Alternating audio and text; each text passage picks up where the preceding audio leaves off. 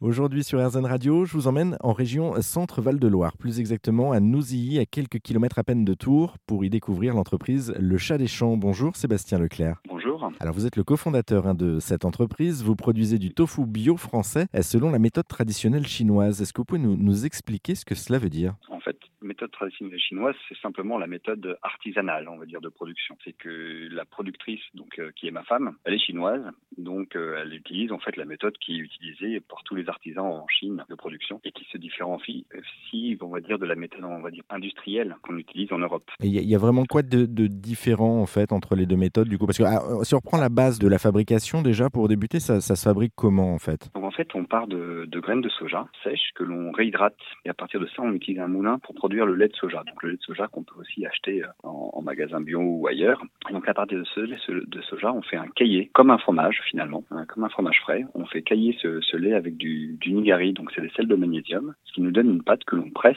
et c'est cette pâte qui en fait est le tofu nature frais. Et, et c'est cette pâte que vous laissez reposer ou c'est une pâte déjà directement dès la, la pression euh...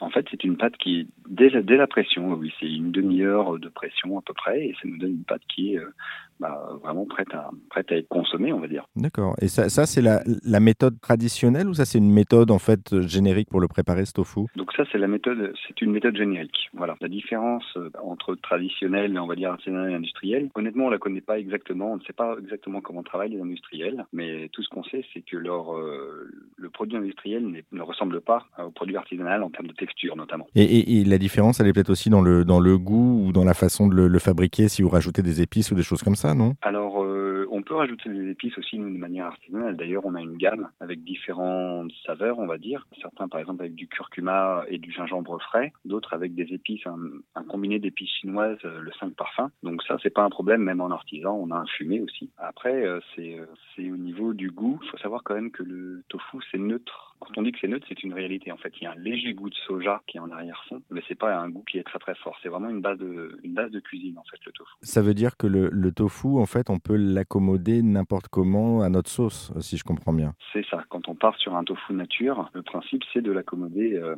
à sa sauce, comme vous dites, en sachant que le, le tofu a une propriété particulière, c'est qu'il il est très riche en eau et il absorbe les arômes de ce dans quoi il est cuit à partir du moment où c'est une base d'eau. Donc typiquement des plats en sauce ou des soupes, le tofu va absorber le goût de ce dans quoi il est cuit. Et, et du coup, on le, on le, cuisine comment en règle générale ce tofu? La méthode européenne que je ne recommande pas du tout, c'est de le couper en dés et de le mettre dans une salade.